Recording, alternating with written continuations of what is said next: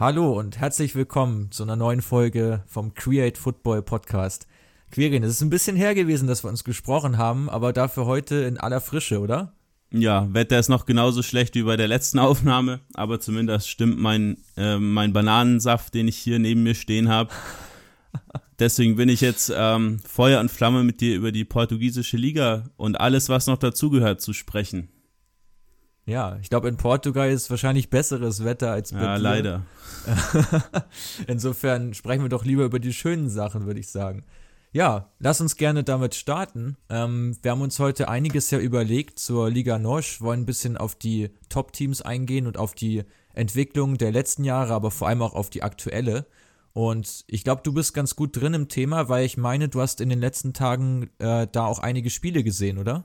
Ja, so sieht's aus. Also, da war mein, mein Feuer oder mein, meine Lust auf Fußball, um so, um so auszudrücken, recht groß. Deswegen habe ich mir da ziemlich viel da auf der Zone reingezogen. Also äh, direkt mal begonnen hier mit Famalisao gegen Porto, der Überraschungsniederlage des Tabellenführers oder auch dann die Nullnummer von Benfica gegen unser Lieblingsteam aus Portugal, Tondela. Die, kann, die kannst du ja überhaupt nicht leiden, weil es einfach so ein destruktiver Fußball ist, den die spielen. Aber das, ja, zeigt ganz gut, wohin die Liga NOS in den letzten ein, zwei Jahren so ein bisschen abgedriftet ist. Einfach so, da ist dieser spielerische Ansatz so ein bisschen verloren gegangen. Ja, uns ist ja eigentlich beiden aufgefallen, dass diese Entwicklung irgendwie so vonstatten geht. Ich finde, man sieht das auch ganz gut in der Champions League und in der Europa League, dass die Clubs da auch jetzt nicht mehr ja die Top-Klasse besitzen. Gerade jetzt auch Porto, da das Porto mal ins Viertelfinale kommt, ist glaube ich jetzt auch schon ein bisschen her. Ähm, ja, worin siehst du das so begründet? Also hast du dich mit, wir wollen ja mit Porto, glaube ich, auch starten. Ähm, wie siehst du da den, den Kader oder was ähm, sind so die wesentlichen Punkte, woran du das festmachst? Ähm, ja, man muss vielleicht mal damit beginnen, dass man mit Alex Tejes und mit Jesus Corona zwei wirklich starke Flügelspieler hat. Die Corona, den haben sie ja häufiger mal zurückgezogen, da auf den rechten Außenverteidiger, kann aber auch im Mittelfeld spielen, genauso wie Telles.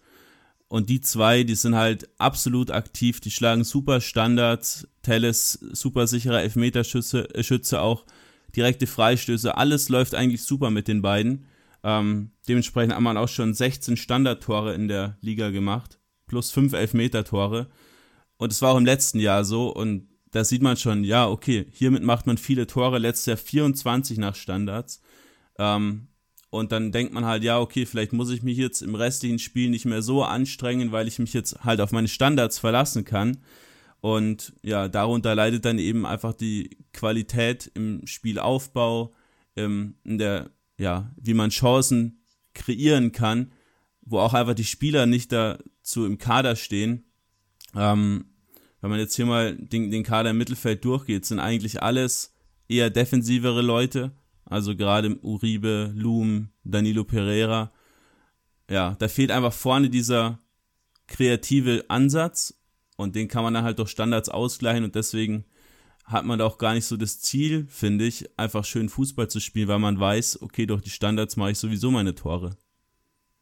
Ich finde, Portos Kader hat sich ja auch, gerade du hast es jetzt ein bisschen angesprochen, ähm, durch diese Spielertypen halt massiv verändert. Also der, die ganze Spielanlage ist ja eine andere jetzt. Äh, wenn ich mir da so die Mittelachse anschaue, also gerade jetzt die Sechster hast du ja schon angesprochen, aber genauso auch die Innenverteidiger äh, mit Pepe und Mbemba beispielsweise, vorne im Sturm dann Typen wie Marega. Das sind ja schon alles recht physische Spieler, die jetzt weniger über die über das Passspiel, über die Technik kommen, sondern einfach mehr durch diese Robustheit halt überzeugen. Und dadurch ist, glaube ich, Porto relativ kompakt, auch kompakter im Vergleich zu von ein paar Jahren, aber halt nicht mehr so diese, ja, dieser Offensivfußball ist einfach nicht mehr so stark zu sehen, oder? Genau, sehe ich recht ähnlich. Also passt natürlich dann zu diesem Ansatz, über Standards und über Flanken ähm, häufig zum Torerfolg zu kommen. Deswegen spielen wir dann ja auch hier oft mal mit äh, Tiquinho Soares vorne drin, dazu noch Marega. Da hat man zwei so richtige Brecher.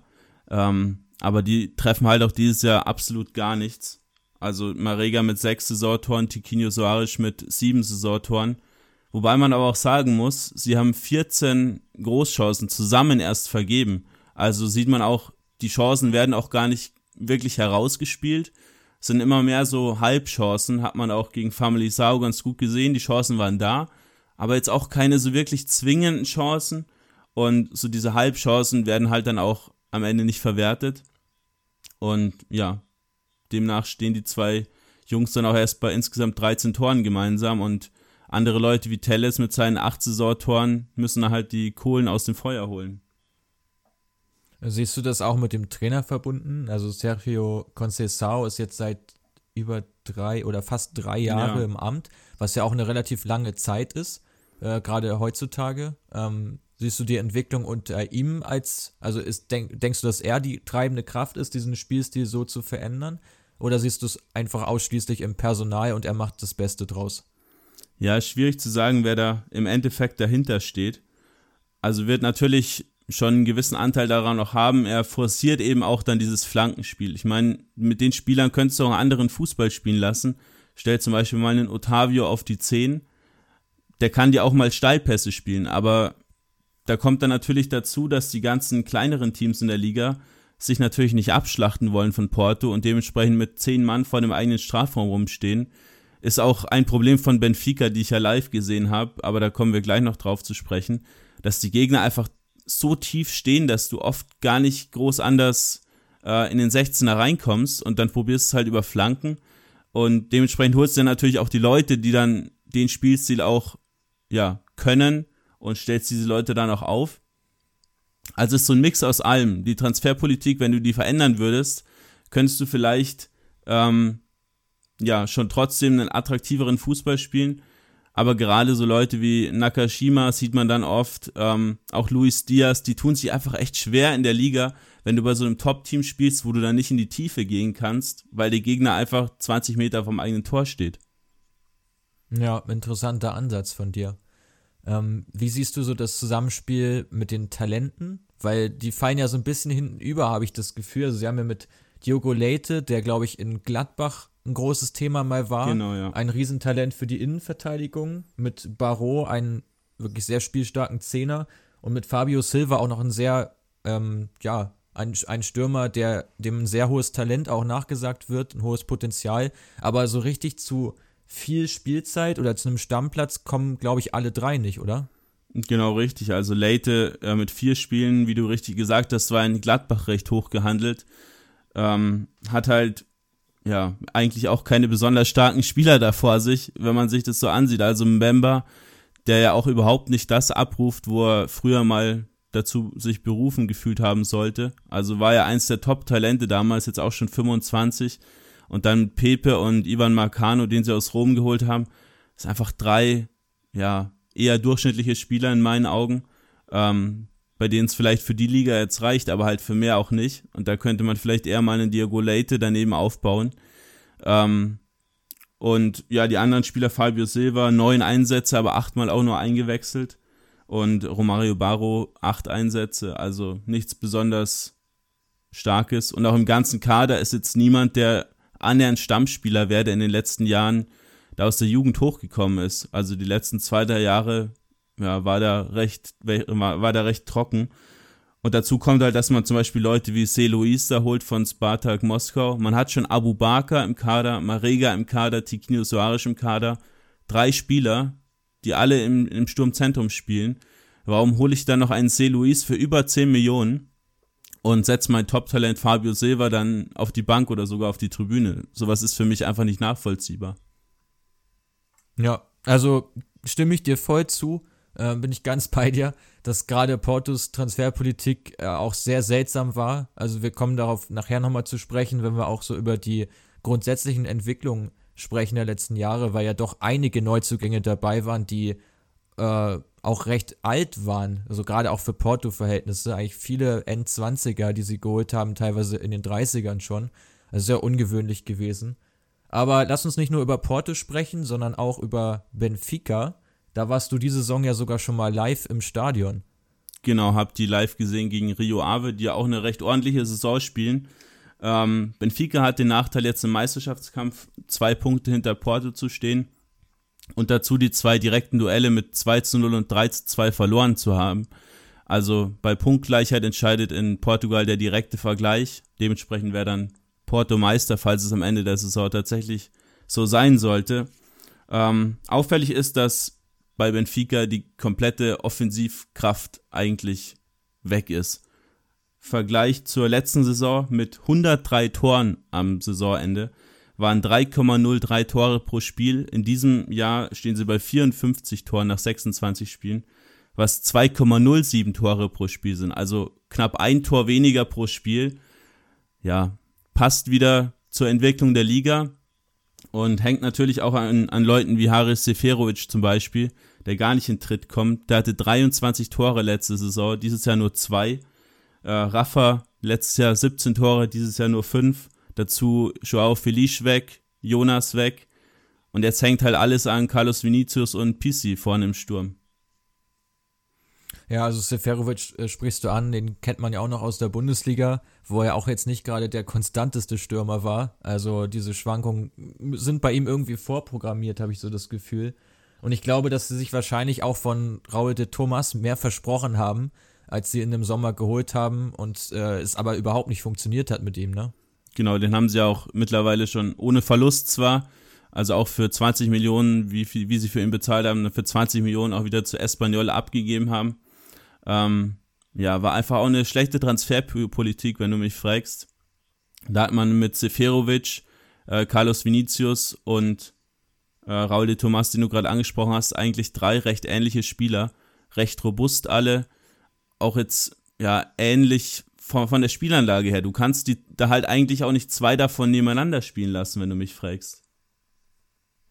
Ja, das, nee, das sehe ich auch so. Äh, siehst du denn generell die Entwicklung bei Benfica ähnlich wie bei Porto? Also äh, ist die, die Spielanlage eine ähnliche oder würdest du da Unterschiede sehen? Man, man kann es vergleichen. Also wie ich gerade schon gesagt habe, die Gegner stehen eben sehr, sehr tief und du musst halt versuchen, da irgendwie die Lücke zu finden. Ähm, du hast halt aber jetzt nicht die kopfballstarken Spieler bis jetzt auf Carlos Vinicius, die du da vorne reinschicken kannst bei jedem Angriff. Deswegen läuft das schon trotzdem noch mehr über die Technik. Ähm, mit PC, der spielt echt diese Saison seines Lebens 15 Tore, 9, 9 Torvorlagen. Hat auch getroffen, als ich da im Stadion war. Das ist so der einzige Kreative, der versucht dann schon mal hier den Steilpass, da mal einen kleinen Trick, hier mal einen Flankenwechsel. Also da ist schon noch mehr spielerischer Ansatz generell vorhanden aber es ist halt, ja, schon trotzdem ziemlich behäbig alles, weil du halt einfach immer so dieses Handballspiel gefühlt hast. Wenn dann deine eigenen Innenverteidiger schon 10 Meter in der, in der gegnerischen Hälfte stehen, sagt halt schon alles. Und da hast du halt dann auch schon gute Spieler, aber auch qualitativ dann nicht die hochwertigen Akteure, die dann da auch mal mit einer Einzelaktion dann da was reißen können. Also da ist, wie gesagt, PC dann auch mal der Einzige. Ja, wenn du von hochrangigen Akteuren sprichst oder äh, sehr begabten, dann würden mir bei Benfica als erstes die beiden Linksverteidiger einfallen. Mit ähm, Alejandro Grimaldo, der eigentlich jeden Sommer oder fast auch jede Transferperiode mit diversen Clubs in Verbindung gebracht wird. 24 ist er ja auch erst, also jetzt schon seit mehreren Jahren immer ziemlich gehypt. Und dahinter hast du mit Nuno Tavares noch ein, ja, ein Megatalent, das ja auch schon wirklich sehr gute Spiele gemacht hat. Ähm, denkst du, dass da auch äh, eigentlich Qualität fast schon verschenkt ist, indem man Grimaldo dann immer hält und so ein bisschen die Jugend auch blockiert? Oder siehst du den Weg für die Jugend da freier als bei Porto? Ich sehe ihn eigentlich schon freier und man muss auch sagen, sie lassen, haben auch eine höhere Durchlässigkeit. Also von der Jugend äh, zu den Profis. Also gerade jetzt äh, Tavares, der hat ja auch einen Bruder, Thomas Tavares, der sogar noch talentierter sein soll. Der ist Rechtsverteidiger. Ähm, ja, der ist genau, gemeinsam mit seinem Bruder eben einer äh, der zwei Spieler, der hochgekommen ist, gemeinsam dann mit Jota, der auch äh, absolutes Top-Talent ist. Dann hat man ja auch noch Florentino im ähm, defensiven Mittelfeld. Aber man muss schon sagen, wie du auch gerade schon angesprochen hast, äh, ein Thomas Tavares ist eigentlich in meinen Augen besser als ein anderer Almeida, der aber halt schon gestandener, ja, teilweise auch Kapitän ist in dem Team. Ähm, dann haben sie Weigel geholt, auch Samaris, Gabriel, auch Adel Terab, die dann häufig den Vorzug vor Florentino bekommen. Ähm, auf den Flügeln hast du dann Rafa, Cervi, Zivkovic und so weiter, die dann halt alle eher spielen als Rota. Also die Spieler sind zumindest im Kader, aber die Spielanteile sind jetzt auch nicht unbedingt viel größer. Deswegen muss man da vielleicht mal sehen, dass man eben so Kaderleichen wie Samaris zum Beispiel los wird. ähm, Ja, ist, ist wirklich so in meinen Augen. Also Samaris oder auch andere Almeida, ja, okay, die sind da erfahren, die wissen, was Sache ist, da weißt du, was du bekommst, wenn du die aufstellst, aber so, somit vergraust du halt auch deine Jugend. Weil solche Spieler hat man schon häufig gesehen in der Vergangenheit. Äh, bestes Beispiel Ricardo Horta, auch lange bei Benfica gewesen, immer nur Kaderspieler, geht dann zu Braga, wo sie auf ihn setzen und ist jetzt einer der besten Spieler der Liga. Ja, ja. Also schöne Formulierung von dir mit den Kaderleichen. Ich glaube, das nehmen wir auf jeden Fall als Zitat für, für unseren Instagram-Kanal. ähm, nee, aber hast, ich gebe dir da natürlich absolut recht. Also, aber ich glaube, da sieht man halt ganz gut die Parallele auch zwischen Porto und Benfica, dass einfach beide so unter Erfolgsdruck stehen, dass einfach die arrivierten Kräfte letztlich die einfachere Wahl sind für beide Trainer weil du dann einfach weniger falsch machen kannst und so ein junger Spieler kann vielleicht auch mal ein Totalausfall sein in einem Spiel und dann lässt du Punkte liegen und äh, das entscheidet letztlich dann vielleicht die Meisterschaft und das wollen sich, glaube ich, beide nicht eingestehen oder scheinbar beide Clubs auch zumindest in, in großen Teilen nicht eingestehen, dass das halt der Fall sein kann. Aber ich finde es halt auch ein bisschen schade, weil du sagst ja, du sprichst sie ja schon an. Also die Talente sind da und sie sind auch hochtalentiert und könnten auch durchaus Plätze einnehmen aber dann stehen eben trotzdem noch einige vor ihnen, die dann wieder ein ähnliches Alter haben wie die Porto-Stars. Äh, Alle so Ende 20 um die 30 rum. Ja, genau. Also Porto ist da sogar noch eine, eine Spur aggressiver im Verpflichten von älteren Spielern. Also Marchesin ist da ein gutes Beispiel, obwohl man da auch starke Torhüter in der Hinterhand in der eigenen Jugend gehabt hätte. Aber ja, der kurzfristige Erfolg spielt da, denke ich, mittlerweile eine größere Rolle, wie jetzt diese langfristige Entwicklung von Talenten. Ähm, und gerade in so einer Liga, also gegen Tondela, sei mir nicht böse, aber ob ich da jetzt Florentino oder Samaris aufstelle, sollte eigentlich keine Rolle spielen, weil du das Spiel so oder so eigentlich gewinnen müsstest. Ähm, und ja, in einem Samaris kannst du halt auch nicht wirklich planen, weil der dann halt auch mal wieder hier ein Wehwehchen hat, dort ein Wehwehchen. Und das halt einfach Spieler sind, wie Klinsmann jetzt sagen würde, die dir halt auf Dauer keinen Mehrwert geben. Und so einen jungen Spieler, den kannst du dann halt zumindest ähm, auch mal wieder weiterverkaufen. Aber so ein Samaris, ob der jetzt dann noch zwei Jahre spielt oder nicht, ja, bringt dem Verein halt dann auch auf lange Sicht gesehen nicht wirklich was. Jetzt hast du Samaris so derart geroastet hier. ähm, äh, der Arme weint. Gut, dass er kein Deutsch versteht. So. Ja, hoffentlich. Ähm, äh, ja, ich würde sagen, dann springen wir jetzt noch mal ein Team weiter und zwar zum Stadtrivalen von Benfica, nämlich zu Sporting Lissabon. Und das Stadtduell findet ja sogar dieses Jahr am letzten Spieltag statt. Könnte sehr brisant sein. Könnte noch um einige, äh, zu, vielleicht sogar für die Titelentscheidung sorgen. Ähm, was hast du denn zu Sporting notiert? Ja, einiges. Über die haben wir auch in der letzten Zeit öfter mal auch privat gesprochen, weil wir schon finden, aus diesen Top 3 in Portugal sind eigentlich äh, mehr oder weniger Top 2 geworden, weil Sporting da die letzten Jahre eigentlich gar nicht mehr wirklich die zwei Top-Teams da zu, zu greifen bekommt und halt ordentlich hat abreißen lassen müssen. Also dieses Jahr 17 Punkte Rückstand auf Porto, letztes Jahr äh, am Saisonende 13 Punkte auf Benfica und dieses Jahr mit, den, mit dem starken Aufsteiger Famalisao und Braga muss man vielleicht sogar um die Euroleague-Qualifikation bangen. Ja, also ich finde, dass generell die Kaderqualität bei Sporting wirklich extrem nachgelassen hat. Also sowohl die, die ganze, also sie hatten ja einige starke Talente, die damals auch aus der eigenen Jugend kamen, mit äh, Cavallo, mit João Mario und Martins, die auch gespielt haben, als ich damals da war, 2016 war es. Ähm, und eigentlich seitdem sie alle von denen verkauft haben, hat man das Gefühl, dass es wirklich Stück für Stück sich immer weiter zurückentwickelt hat. Und eigentlich sehr schade, weil ich finde, Sporting ist eigentlich ein ziemlich, eigentlich war immer eine große Nummer so im europäischen Fußball. Ja, Knackpunkt wird da wahrscheinlich die Saison 17, 18 gewesen sein. Äh, wenn du nichts dagegen hast, würde ich mal kurz diese ganzen dramatischen Ereignisse fast schon schildern, äh, was Gerne. dann auch dazu geführt hat, dass eben einige Spieler dann auch ablösefrei den Verein verlassen haben.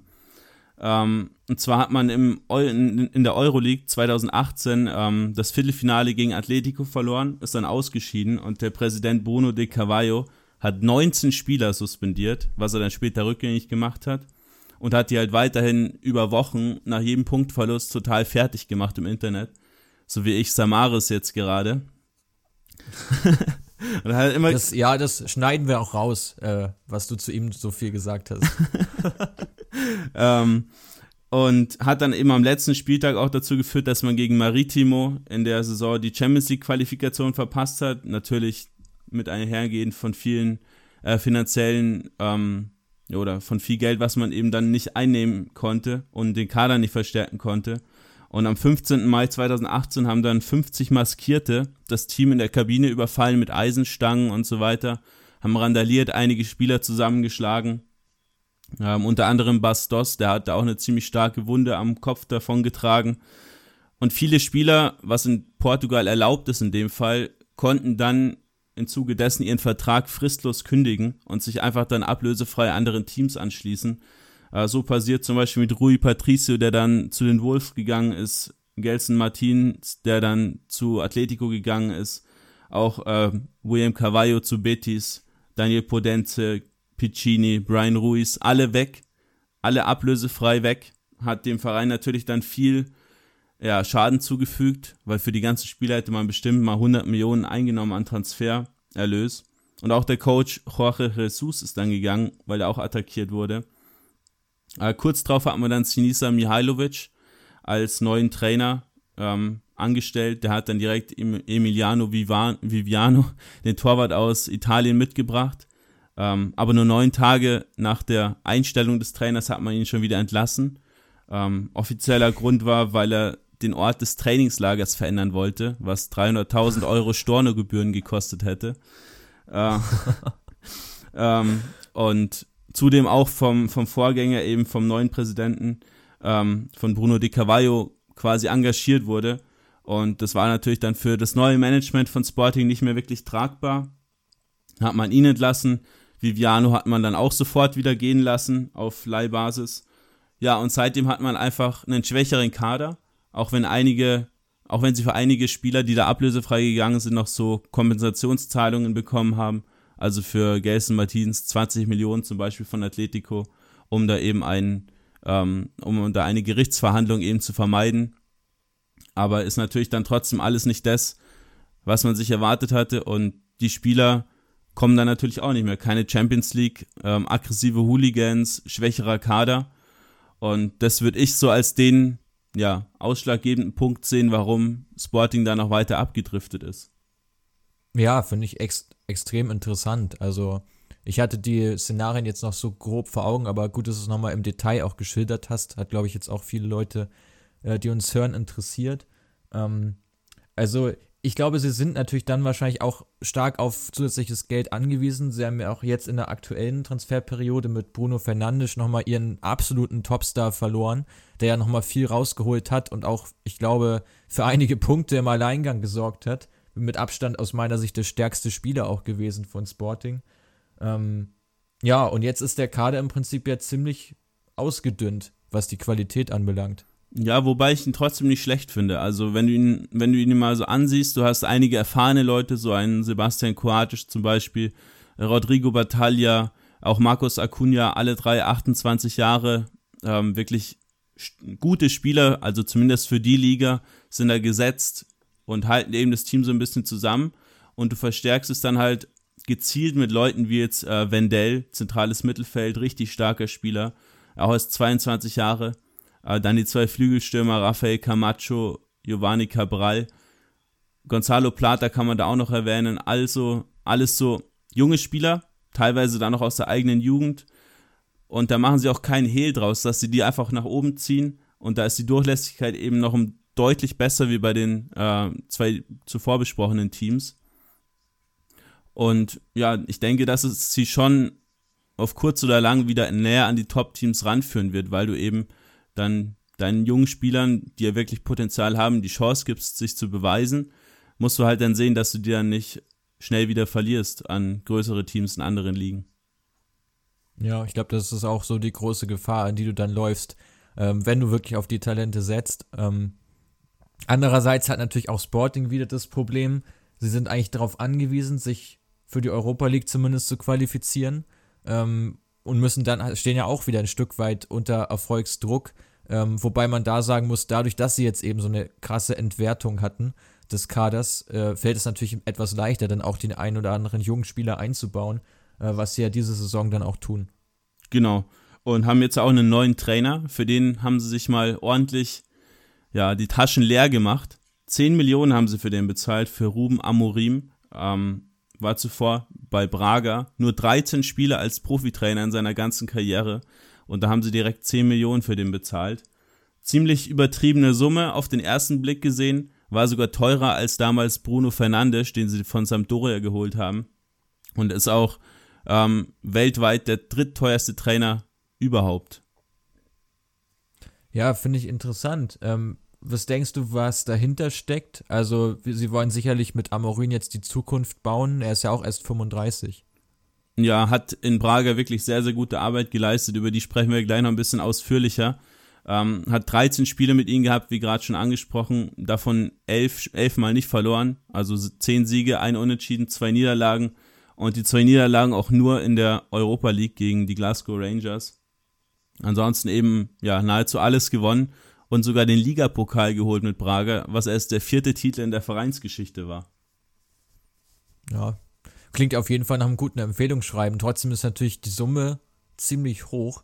Ich finde es auch ein Stück weit riskant, gerade in heutigen Zeiten, wo Trainerwechsel ja eigentlich immer ja, inflationärer werden und immer auch schneller äh, sich abnutzen, dass so ein Trainer sich da äh, verausgabt und, und sich dann das ein bisschen verscherzt mit Teilen der Mannschaft und dann so viel Geld für einen noch recht unerfahrenen Trainer hinzublättern, ist schon eine mutige Entscheidung des Vereins. Also kann man eigentlich nur hoffen, dass sie da auch eine langfristige Zukunft dann mit ihm aufbauen. Ja, sehe ich absolut genauso. Äh, wobei du schon sagen musst, dass äh, Ruben Amorim als wirklich großes Trainertalent gehandelt wird. Ähm, ja, Sporting hat noch von seiner Vergangenheit geprägt, die ganze Zeit versucht, so ein ja, Ballbesitz Fußball zu spielen, wirklich auch attraktiven Fußball zu spielen, was halt schwierig war mit dem eher schwächeren Kader. Ähm, haben auch in der Saison neun verschiedene Systeme bisher gespielt. Ähm, und jetzt mit Amorim haben sie eben einen Spieler, der extrem stark auf sein 3-4-3-System setzt.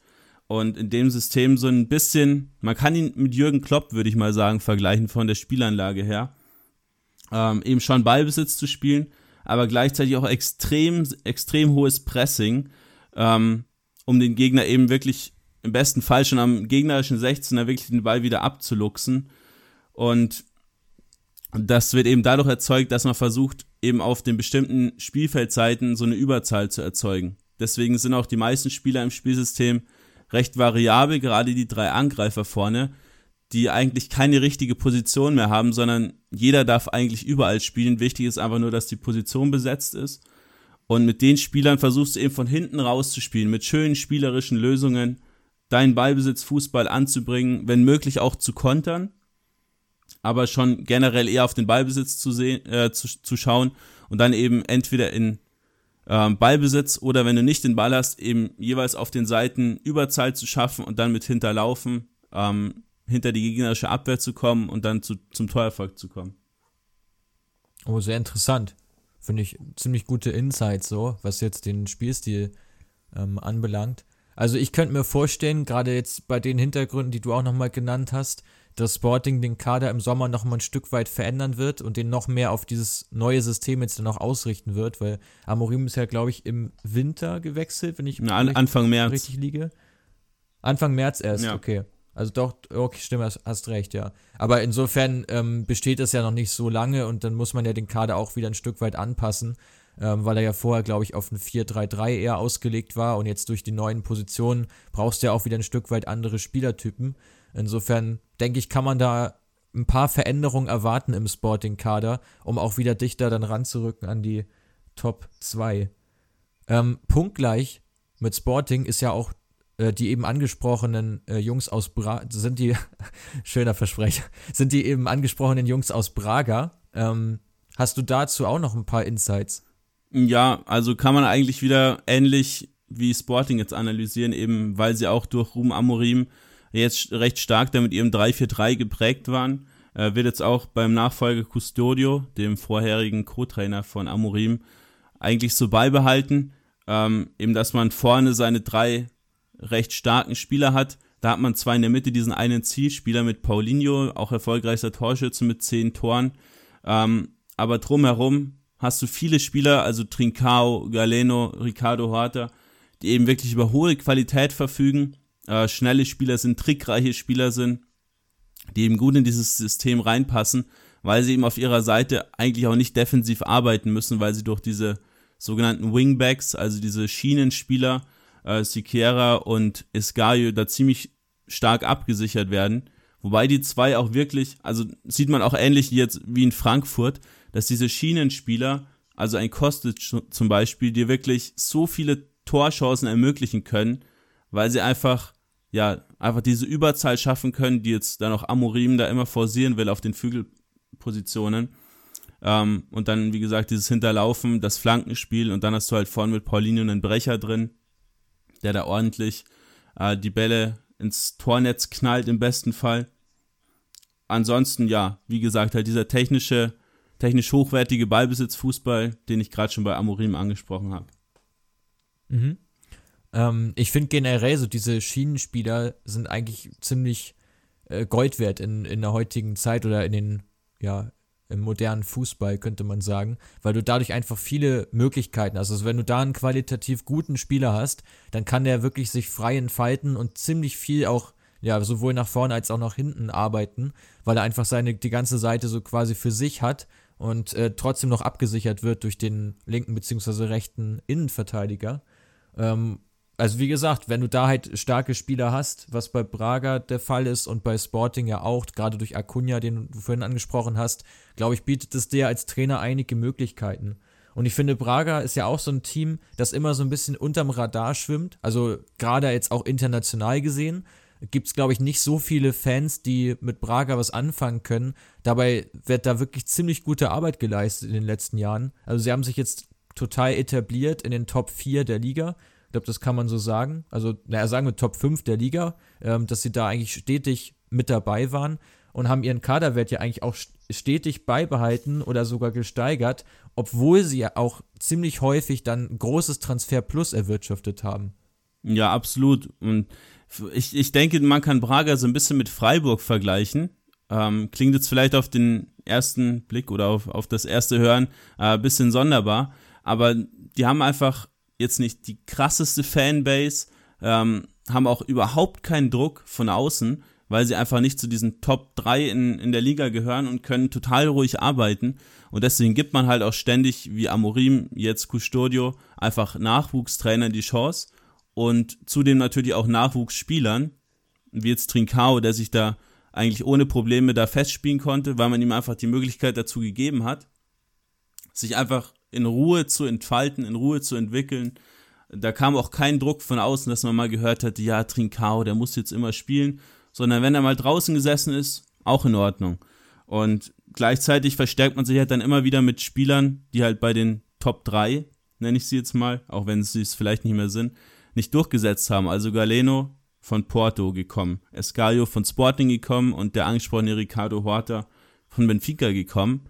Ähm, somit verstärkst du dich einfach mit so diesen durchgefallenen Spielern, sage ich mal, und gleichzeitig mit halt guten Talenten von bisschen kleineren Clubs und stellt sich damit eben jedes Jahr wieder total solide auf. Ja, ja, sehr gut zusammengefasst, finde ich. Ähm, trifft es ja eigentlich im Kern, was man über, über Braga so aussagen kann. Und man sieht, wie gesagt, anhand der äh, sportlichen, äh, anhand der sportlichen Entwicklung, wie auch anhand der finanziellen, dass es ein sehr ja, lohnenswerter Weg ist, den Braga da geht. Einfach ohne viel Druck die Spieler einfach auch heranzuführen, einzusetzen und denen auch zu vertrauen, einfach auch Schwächephasen zuzugestehen, dass eben mal so ein paar Spiele mit 0 zu 1 verloren werden oder auch einfach schwach teilweise gespielt wird, gehört einfach zur Entwicklung mit dazu und da wird keiner nervös und es wird einfach weiter gearbeitet, so wie jetzt auch nach dem Trainerwechsel und da ist dann eben kein richtiger Bruch so sichtbar, wie es bei vielen anderen Vereinen dann leider oft äh, der Fall ist.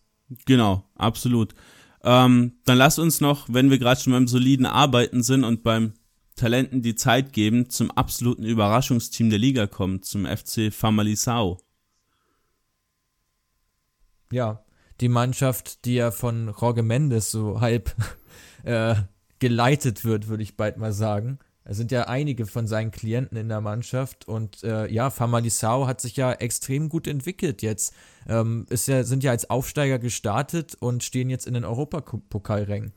Genau, waren auch die ersten Spieltage wirklich richtig stark, haben am ersten Spieltag direkt mal Sporting mit 2 zu 1 besiegt, nachdem sie über 25 Jahre nicht in der Liga NOS gespielt haben. Und liegt aber auch vor allem daran, dass man im Sommer einen wirklich extremen Cut gemacht hat. 27 Spieler mussten gehen. Jetzt sind nur noch fünf Spieler von der Aufstiegsmannschaft dabei. 20 äh, Neuzugänge sind gekommen und von diesen Neuzugängen sind auch neun sogar nur Laien. Also gefühlt mal eine fast ganze Startelf zusammengeliehen. Ähm, auch hier vielleicht einen kurzen Background. Ähm, also Mendes ist natürlich bekannt als der Agent von Cristiano Ronaldo, betreut ja gefühlt jeden portugiesischen Spieler und hat sich da ja mit seiner Berateragentur Gisti Food auch bei den Wolverhampton Wanderers da ordentlich was aufgebaut. Ähm, der sollte eigentlich da im Team einsteigen, hat es dann aber nicht gemacht, aus verschiedenen Gründen. Ja, aber ein guter Kumpel von ihm mit der Quantum Pacific Group aus Israel hat 85% von Famalisao übernommen und jetzt leiten die eben zusammen so ein bisschen die ganzen Geschicke da mit dem Ziel, die Top 3, also wirklich die Top-Clubs in Portugal auf lange Sicht gesehen angreifen zu wollen. Ähm, und hat auch im Sommer, trotz den ganzen Neuzugängen, keinen einzigen Cent ausgegeben. Also würde man ja auch im ersten Moment mal nicht vermuten, wenn da ein neuer Investor kommt, wie jetzt bei der Hertha zum Beispiel, da wird er direkt mal richtig die Kohle rausgeblasen. Aber ja, tatsächlich keinen Cent für Neuzugänge ausgegeben und trotzdem qualitativ wirklich sehr, sehr starke Spieler bekommen. Ja, ich glaube, das liegt daran, dass du als Spielerberater natürlich viel Einfluss darauf hast, auf deine eigenen Spieler. Und äh, zum anderen, dass du denen auch dann die Spielzeit generieren kannst, äh, also garantieren kannst. Also wenn du Spieler ausleihst, ist ja meistens so, okay, meistens werden ja Spieler auch ausgeliehen als Backup ähm, und einfach mal geschaut, wie der sich so entwickelt und ob er da die eine oder andere Lücke füllen kann. Aber Famalisao setzt halt massiv auf diese Spieler, die einfach eine sehr gute Qualität dann haben und auch eine wichtige Rolle in der Saison spielen und sich darüber dann ja wieder empfehlen können für ihre Stammvereine wie auch für stärkere oder finanzkräftigere Clubs. Wobei ich denke, dass auch, äh, dass Mendes da im Zuge der Gehaltszahlung mit Sicherheit seine Finger im Spiel hat, dass du da einfach ja ein recht hohes Gehalt dann hast für die Spieler und dafür dann aber halt äh, so ein bisschen auf die Leihgebühr verzichten kannst. Ja, absolut. Ähm, Nochmal vielleicht kurz zur Spielanlage generell bei Famalisau. Die spielen als Aufsteiger wirklich sehr, sehr erfrischenden Offensivfußball, was in der Liga wirklich äh, keine Selbstverständlichkeit ist. Als Vergleich vielleicht kurz. Äh, 10 von 18 Teams erzielen weniger als ein Tor pro Spiel. Ähm, und Boah. ihr könnt ja auch bei uns auf der Instagram-Seite nochmal nachlesen, da habe ich auch vor einiger Zeit mal eine Statistik gebracht, da war wirklich die Liga NOS auch äh, eine der Ligen mit den wenigsten Toren überhaupt pro Spiel. Also sehr, sehr unattraktiv, wohingegen, ja, Famalisao, wohingegen Famalisao einfach aus einer wirklich soliden Defensive kommt, um vor allem Neoin Perez, den sie von Atletico Madrid ausgeliehen haben. Und spielen dann eben ja, vor allem über die Flügel, über den Flügelstürmer Fabio Martins, der aus Braga gekommen ist, ähm, ihre schnellen Angriffe und kommen dann eben mit ja, vielen technischen Finessen und ja, schönen Abschlüssen dann zum Torerfolg. Ähm, andere Spieler, die da noch in Frage kommen, die, oder beziehungsweise die man mal nennen könnte, sind Toni Martinez, ähm, ehemals großes Talent von West Ham United, äh, Uros Racic, Mittelfeldabräumer von Valencia gekommen. Ähm, Pote, Pedro Goncalves haben sie direkt von den Wolves geholt. Also wirklich, ja, starke Spieler, die da einfach jetzt, ja, schon viele, viele Spielminuten generieren können. Und mit diesem Konterfußball, die meisten Kontertore der Liga übrigens mit sieben, eben die Liga total aufmischen. Ja, ich denke, es war auch überhaupt nicht zu erwarten. Ähm, was dabei am Ende herauskommt, wenn man den Kader ja so massiv verändert im Vergleich zum Aufstiegsjahr. Ähm, oder im Vergleich zum, zum Kader der zweiten Liga sozusagen, den sie hatten, ähm, dass es jetzt so eine ja, erstaunlich gute Entwicklung gibt. Ähm, ja, wie gesagt, ist eigentlich recht unerwartet, also hätte ich jetzt auch nicht so unbedingt mit gerechnet, ähm, aber zeigt ja auch, dass der Fußball, der gespielt wird, einfach auch ja deutlich attraktiver ist und dann eben auch äh, zu guten Ergebnissen führen kann und man eben nicht nur immer die 4-4-2 Mauertaktik anwenden muss, um in Portugal auch äh, erfolgreich zu sein, als, auch als kleines Team nicht. Ähm, ja, genau, aber das steht und fällt halt alles immer mit diesen Spielern, die du dir leisten kannst oder leisten willst. Aber ich denke, da hört ihr am besten dann in die Folge 2 unseres Podcasts rein, die ja im Laufe der Woche erscheinen wird. Und da gehen wir dann so ein bisschen auf die ganzen Transferströme ein, warum zum Beispiel dieser südamerikanische Spieler nicht mehr unbedingt nach Portugal wechseln wird. Und ja, die Abschlussworte der ersten Folge gehören heute mal dir, Mats. Ja, wie schön. Also ich hoffe, euch hat die Folge soweit gefallen. Ähm, wir sprechen jetzt ja zum ersten Mal so ausführlich jetzt auch mal über den portugiesischen Fußball, weil es sonst ähm, eigentlich keiner macht. und ähm, genau, jetzt wollen wir im zweiten Teil dann so ein bisschen auf weitere, tiefere Entwicklungen auch eingehen, die die ganze Liga dann betreffen. Und ja, wenn euch diese Folge gefallen hat, dann wird euch die nächste wahrscheinlich auch gefallen. Insofern hört da auch dann gerne rein, wenn es losgeht. Und ja, folgt uns auf Instagram. Da gibt es täglich frische Spieler-News, frische Statistiken. Und ja, damit würde ich sagen, bis zum nächsten Mal. Bis zum nächsten Mal. Ciao.